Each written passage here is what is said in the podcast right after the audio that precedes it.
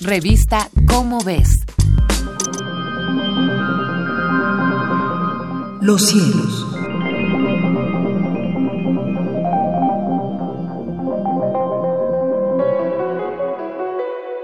Soy José de la Herrán y tengo el honor de comunicar a nuestro gentil auditorio las efemérides astronómicas que publica la revista Cómo ves de la Universidad Nacional Autónoma de México.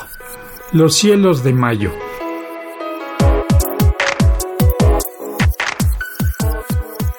En este mes de lluvias suele haber noches despejadas y limpias de smog, noches que nos permiten apreciar lo que el cielo nos ofrece.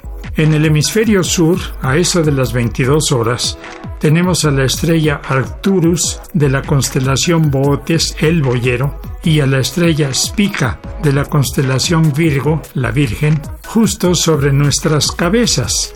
Al este se levanta Vega, estrella principal de la Lira, y al oeste se oculta Regulus, principal estrella de Gémini.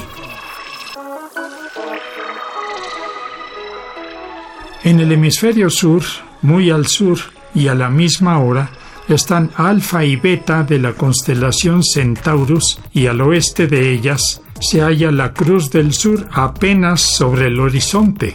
En este mes tenemos a Júpiter toda la noche muy brillante por estar en oposición y los demás planetas localizables por sus conjunciones mediante las efemérides.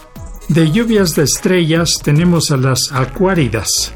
Son la lluvia más importante del mes despojos del cometa de Halley, que son pequeñas partículas entrando a nuestra atmósfera a gran velocidad, 75 kilómetros por segundo.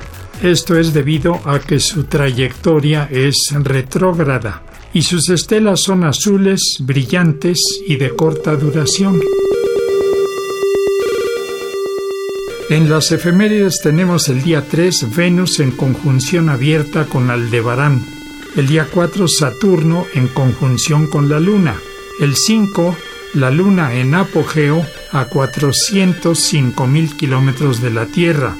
Y el mismo día 5 es la máxima frecuencia de las lluvias de estrellas, las acuáridas. El día 6, Marte está en conjunción con la Luna. El 8, Júpiter en oposición, esto es lo más cerca de la Tierra. El día 12, Mercurio en conjunción con Urano. Y el 13, Mercurio en conjunción con la Luna.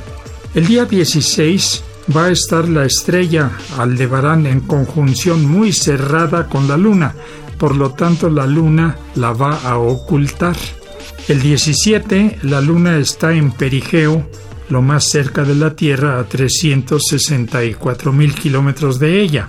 Y el mismo día 17 el Sol pasa por el cenit de la Ciudad de México, así como también Venus está en conjunción abierta con la Luna. El día 20 la Luna está en su nodo ascendente y el día 27 Júpiter en conjunción con la Luna. Las fases de nuestros satélites son menguante el día 7, nueva el día 15, creciente el día 21, y llena el día 29. Bien, José de la Herrán se despide de ustedes, nuestro querido auditorio, deseando a todos y a todas muy buenas noches, astronómicas por supuesto.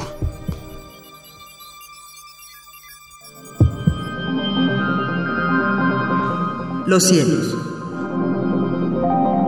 una producción de la Dirección General de Divulgación de la Ciencia.